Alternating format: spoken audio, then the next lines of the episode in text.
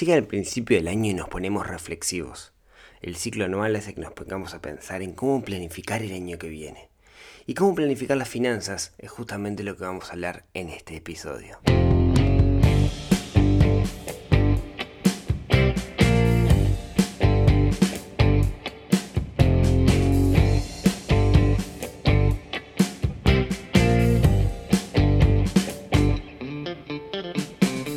Muy buenos días, tardes, noches para todos. Muy buenos días, año nuevo.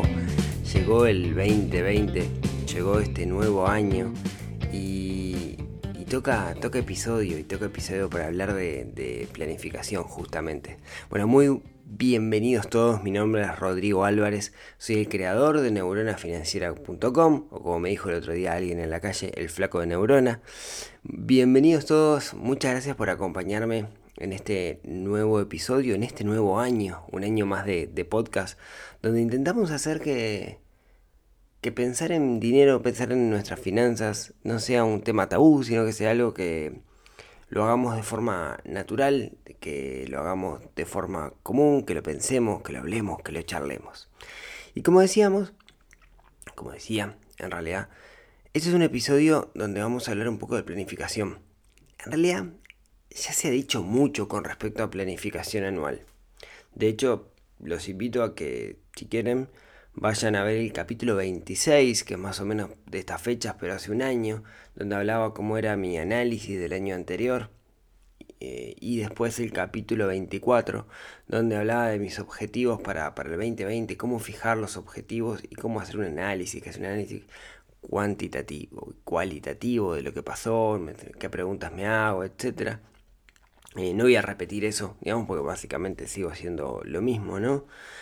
Eh, de hecho, si quieren una planificación anual más completa, les recomiendo que se den una vuelta por el sitio de, super, sitio de Super Hábitos, que tiene una guía de planificación anual que está muy buena, que yo la sigo, con diversas diferencias, digamos, yo la, la, adapto un poquito, pero de eso se trata justamente. ¿sí? Yo creo que es sumamente importante hacer esto hacer una planificación y un análisis. Y no hay mejor momento que, que comience un nuevo ciclo. Si quieren, sería lo mismo hacerla el 3 de junio que hacerla el 1 de enero, o, o, hacerla la primera semana de enero que hacerla la tercera semana de agosto. El tema es la definición de ciclos. Y acá ya tenemos un ciclo mm, armado, que es el ciclo del año. ¿no? El ciclo solar, astronómico, de cierta forma ya nos presenta eh, ya nos, nos, permite, digamos, pararnos arriba de él. Y eso está bueno. Si además partimos de la base que por acá, por el hemisferio sur, vienen días que usualmente son más tranquilos, depende de cada uno, ¿no? Si uno trabaja en la zafra turística, claramente no, pero eh, son días que suelen ser un poco más tranquilos. Está bueno, está bueno tomarse con calma de repente una semanita para, para hacer esto. Así que la idea hoy es charlar de, eso, charlar de, la planificación eh, y de algunas reflexiones al respecto, sin ser de nuevo no reiterativo con lo que hablábamos en el episodio 24 y 26 de hace prácticamente un año. ¿no? Y además escribirlos, porque si no los escribimos desaparecen, es sumamente importante. Y tenerlos ahí y de repente chequearlos cada tanto o todos los días. ¿sí? Yo, de hecho, una de las cosas que, que, aprendí este año es a chequearlo todos los días a partir de un ritual de la mañana, en el cual hago distintas cosas. Eso lo aprendí justamente con los chicos super hábitos. Y una de las cosas que hago es chequear cuáles son mis objetivos anuales, para tenerlos siempre presente y ver que no me estoy desviando. ¿Cómo me fue este año? Bueno, más o menos. Algunos los cumplí, otros no los cumplí, otros me di cuenta que cambiaron, cambiaron por el camino. Entonces debía haberlos modificado y está bien hacerlo. Pero igual de todas formas tenemos que definir unos objetivos y escribirlos. Tenemos que analizar cómo nos fue el año anterior. ¿sí? Y estas cosas, tanto definir los objetivos como hacer el análisis, no las hacemos muy bien. No somos muy buenos haciéndolo podemos mejorar. Em, vamos a hablar hoy específicamente de objetivos financieros. De alguna manera los objetivos financieros son más fáciles que otros. Digo, no más fáciles de conseguir, pero más fáciles de medir y de controlar. Porque a la larga los objetivos financieros se terminan traduciendo en un número. La mayoría de las veces, y me cuesta pensar ejemplos donde no, los objetivos financieros terminan siendo cierta cantidad de dinero que yo quiero juntar, ahorrar, ganar, invertir a lo largo de un año. Pero se puede medir, perdón, digo a lo largo de un año, pues estamos hablando de los objetivos financieros para un año. Pero se pueden medir, se pueden medir en un número. Y eso nos ayuda muchísimo.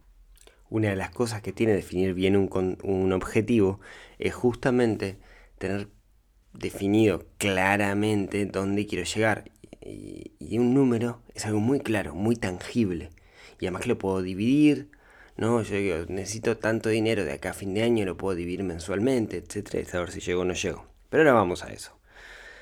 ¿A qué me refiero cuando digo un objetivo financiero? Puede ser, por ejemplo, quiero ahorrar cierta cantidad de dinero a lo largo de un año para comprarme algo. Un auto, una casa o lo que sea.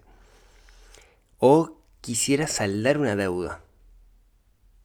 O quisiera aumentar mi nivel de vida, gastar, poder gastar más en el día a día.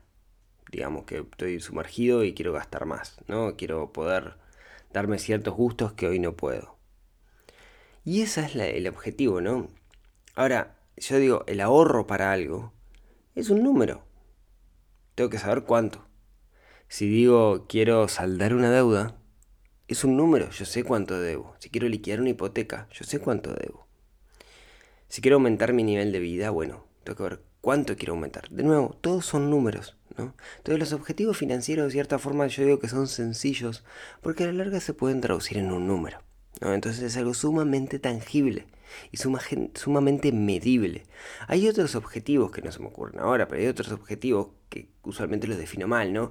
Quiero em, tener un estilo de vida más relajado. Definime eso. ¿Qué es un estilo de vida más relajado? ¿Qué, tienes que hacer para tener un estilo de vida más relajado? No es ir a yoga tres veces por semana. ¿no?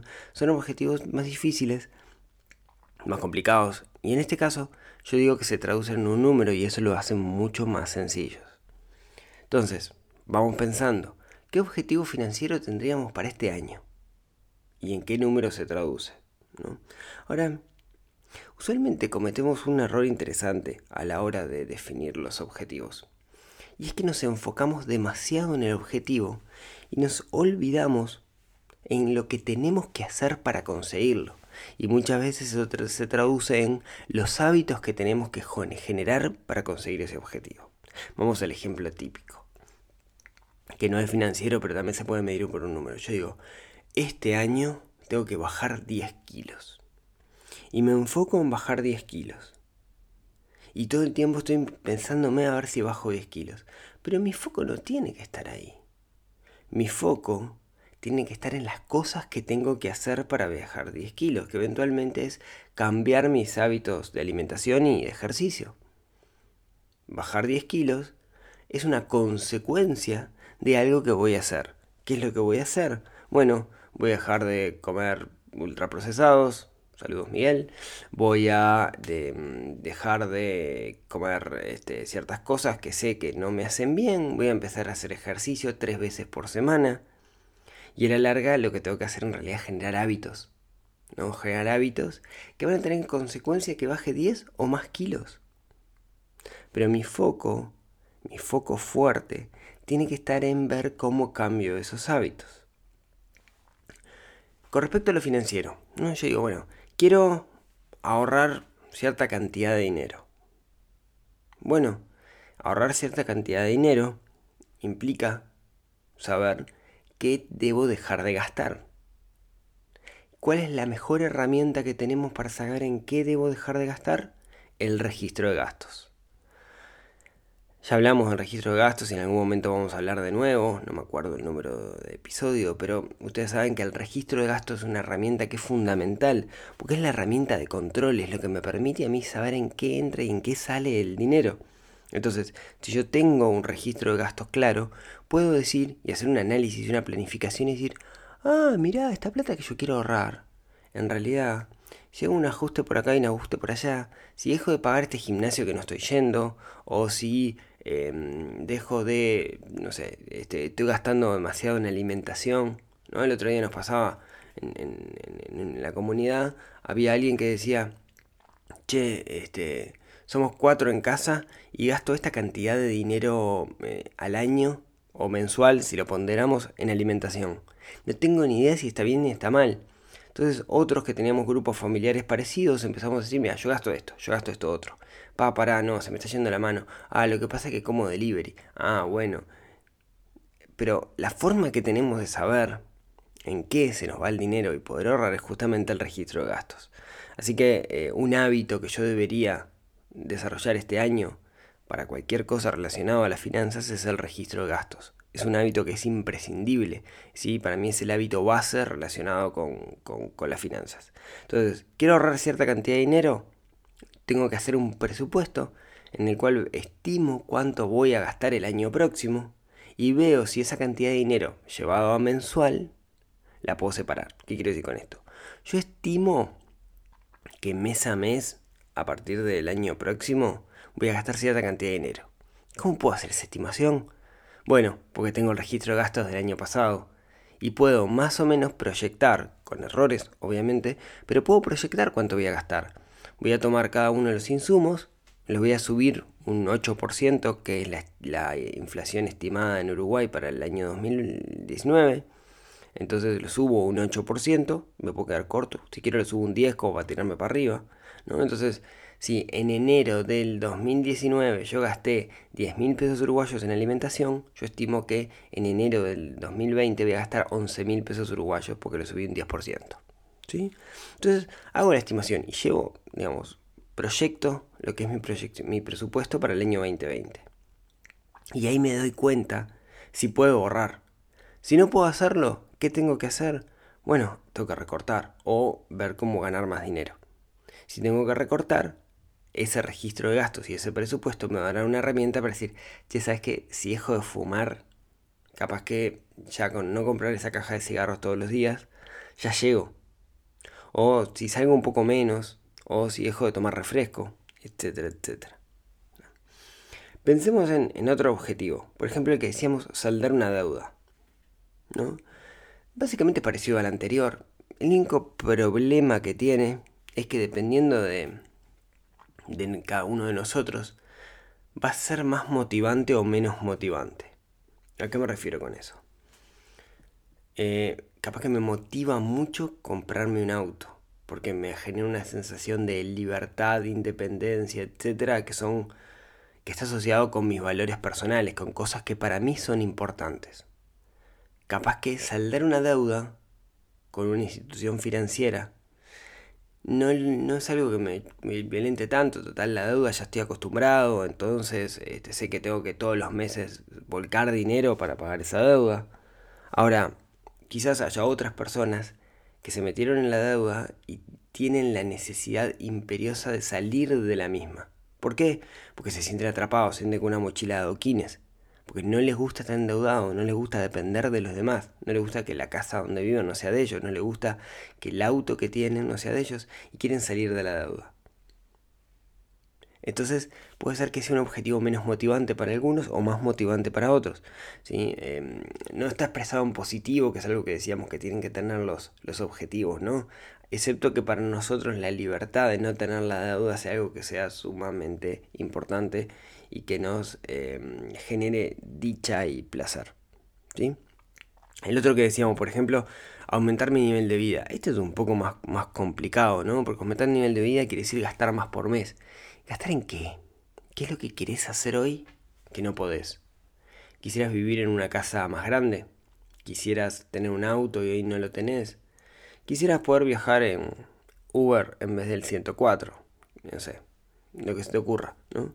Y eso es un poco más complicado porque de nuevo parte de la base de hacer un presupuesto para el año que viene. Un presupuesto donde vamos a estimar ese nuevo nivel de vida que queremos, ese nuevo nivel de gastos, que en este caso es bastante difícil porque muchas veces si quiere tener un nivel de vida hay que llevarlo a cosas concretas y ver cuánto cuestan esas cosas concretas.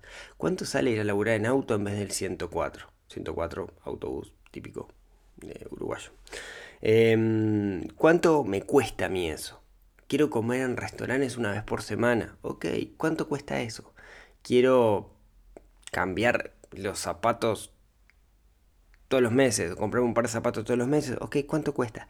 Tenemos que llevarlo a números. Si no lo llevamos a números, es muy difícil que lo podamos conseguir. Después que lo llevo a números, armo mi presupuesto para el año que viene, ¿no? Que mi presupuesto básicamente es una planillita, mes, rubro y digo cuánto estimo que voy a gastar. Yo en lo personal lo hago, como saben, con una aplicación que se llama Z Cuentas, que lo encuentran en zlibra.com, que es gratuita, eh, que tienen que hacer el usuario en la web y después usar una aplicación mobile para hacer los registros. Y desde la web es que manejan el presupuesto. Y teniendo eso, teniendo su presupuesto armado, van a decir, bueno, ok, ¿cómo hago para aumentar mi nivel de vida? Ah, mira, capaz que puedo gastar menos plata en esto que es una tontería y volcar esa plata para esto que quiero hacer. O capaz que no da. No, capaz que no da.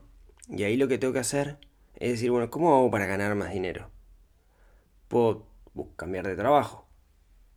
Bueno, en realidad el cambiar de trabajo, no, no puedo... ¿Cómo lo explico? Cambiar de trabajo no depende de mí. ¿Sí? ¿A qué me refiero? No está 100% bajo mi control. ¿Qué está bajo mi control? Mandar 100 currículums todos los días a lugares e ir a las entrevistas. Eso está 100% bajo mi control. ¿Qué no están bajo mi control? Que me contraten. Ahora yo me tengo que enfocar en las cosas que están bajo, bajo mi control. También podría elegir trabajar más tiempo, si es que lo puedo. Soy emprendedor, empresario, puedo trabajar más tiempo, buscar más clientes, etc. Lo que sí tengo que aumentar mi nivel de ingreso. ¿Qué es lo importante de todo esto? Lo importante es enfocarnos en aquellas cosas que sí están bajo nuestro control. Y no enfocarnos en cosas que no dependen de nosotros. Vuelvo al caso de los 10 kilos. Yo quiero bajar 10 kilos. Yo no me debería enfocar en bajar los 10 kilos. Me debería enfocar en cambiar mis hábitos. Y bajar los 10 kilos va a ser una consecuencia de eso. ¿Por qué? Porque capaz que no puedo. Yo cambio los hábitos y capaz que tengo alguna enfermedad que nada tiene que ver de mis hábitos y no voy a bajar los 10 kilos. Me voy a sentir mejor, voy a estar más saludable, pero no los voy a bajar. Pasa lo mismo con ahorrar.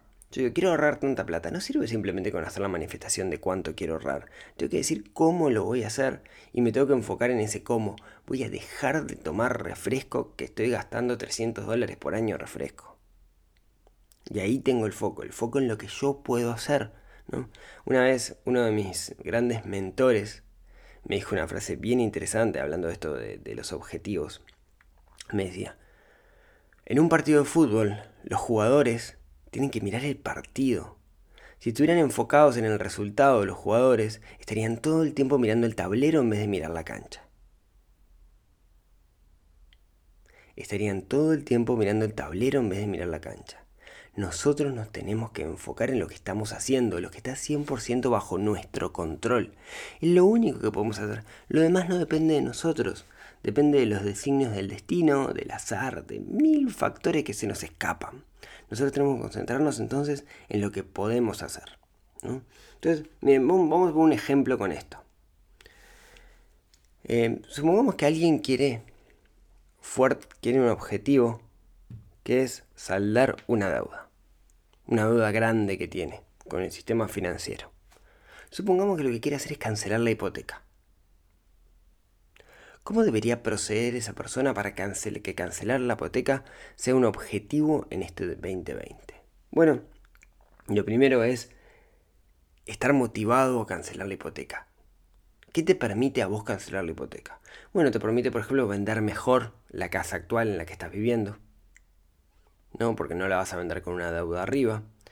Te permite, si la querés vender, mudarte a otro lugar porque quizás esta casa te quedó chica o lo que sea. Tiene que haber un objetivo y ese objetivo te tiene que motivar. Eso es lo más importante, digamos. ¿Para qué lo querés hacer? Como todo. Dicho esto, lo que queda es ir al banco. Y en el banco, ¿qué hay que hacer? Hay que averiguar cuánto debo de la hipoteca y qué beneficio tengo por adelantarlo. En realidad debería de tener un beneficio porque por amortización, pero depende de cada una de las instituciones financieras, pero debería tener un beneficio importante em, dependiendo de el tiempo que estoy dentro de la hipoteca y cuánto resta por pagar. ¿Sí? Eh, por, lo que es la amortización francesa, si quieren otro día se los, se los cuento. Entonces, eh, creo que ya se los conté de hecho en algún episodio. No me acuerdo. Tengo un problema con eso, tengo ya 70 episodios y no me acuerdo de qué hablé en cada uno.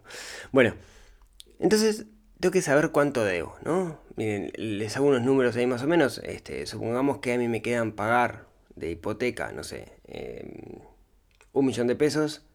Y si voy a hacer las. Si lo que la adelanto, digamos, ahora y la pago entera, pago 700 mil pesos. ¿no? En realidad no sé, son números volazos, pero me ahorro dinero, ¿no? Entonces la pregunta que me tengo que hacer es, ok, perfecto, ya sé cuánto debo exactamente. Entonces tengo que conseguir 700 mil pesos. Yo digo 700 mil pesos en 12 meses, no hice la cuenta, pero mandar entre 700 y 12, mandar entre 60, más o menos 60 mil pesos por mes, más o menos. ¿Puedo yo juntar 60 mil pesos por mes como para cancelar la hipoteca en un año? No lo sé. Entonces, ahí es donde tengo que analizar el presupuesto. En el presupuesto voy a ver cuánto estimo gastar. Y en función de eso veo si tengo esos 60 mil pesos, que es un disparate de plata mensual. Ahora, ¿qué pasa si no llego, que es lo más probable, digamos? Bueno, si no llego, lo que tengo que hacer es aumentar los ingresos para conseguir ese dinero. ¿Cómo aumento los ingresos? Bueno, ahí es donde empieza la creatividad, ¿no? Eh, primero, no solo aumentar los ingresos, sino controlar los gastos, claramente, pero además aumentar los ingresos. ¿Cómo aumento esos ingresos? Bueno, quizás tenga que buscar un trabajo extra, quizás tenga que hacer esto por acá y cada uno de nosotros tomará distintas decisiones de cómo hacerlo. Pero lo interesante es que son decisiones que están enfocadas, enfocadas a un objetivo y un objetivo que es motivante para mí, que es saldar esa hipoteca. La clave está entonces, después de todo esto, enfocarme, enfocarme en esas cosas que tengo que hacer. Mi plan mi plan anual, mi planificación anual va a estar asociada con distintos ítems que tengo que hacer en el año para conseguir un objetivo. No en el objetivo, sino en los ítems. Tengo claro el objetivo, sí, saldar la hipoteca, perfecto, sé cuánto es, es un número, etc. Ahora, mi, mi foco tiene que estar en cómo hago para aumentar mis ingresos para conseguirlo. Y ahí es donde viene mi creatividad. Ah, bueno, este, voy a vender cosas por Mercado Libre, voy a buscar un negocio paralelo, voy a emprender, voy a trabajar más horas, voy a salir a cortar el pasto, etcétera, etcétera. Lo que se me ocurra, lo que se me ocurra para aumentar mis ingresos, pero enfocado a un objetivo. Y ese objetivo nos tiene que motivar. Y ojalá puedan, con todo esto, con todo este merengue de cosas que les acabo de contar, hacer una planificación. Planificar este 2020. Y si quieren, el año que viene, hablamos y vemos cómo nos fue con esta planificación. ¿Quieren contarme cómo es su planificación? Cuéntenme, me mandan un mail, rodrigo.neuronafinanciera.com y me cuenta cómo es su planificación. Y durante enero la vamos charlando y la vamos discutiendo y la vamos viendo juntos. Pero recuerden, el foco tiene que estar en las cosas que van a hacer mes a mes. En este caso el de, deuda para aumentar sus ingresos, para, para aumentar los ingresos Ahora, cada uno de ustedes tendrá un objetivo distinto que se tiene que traducir en un número y el foco debe estar en eso. Hay otros tipos de objetivos que son distintos, que están más relacionados con el desarrollo de los hábitos, etc. Ahí les recomiendo la guía de planificación anual de, la gente de Superhábitos. Entren en superhábitos.com barra kit y se baja la guía. Me parece que está, está buenísima. Tiene un montón de guías y esa está, está muy buena. Em, y nada más que decir. Así que bueno, espero que hayan pasado muy bien este fin de año, que hayan arrancado mejor este 2020. Y si tienen ganas, si esto les gustó, nos vemos, nos hablamos, nos escuchamos la próxima semana en esto que ha sido llamado Neurona Financiera. Un abrazo grande para todos y muy feliz año.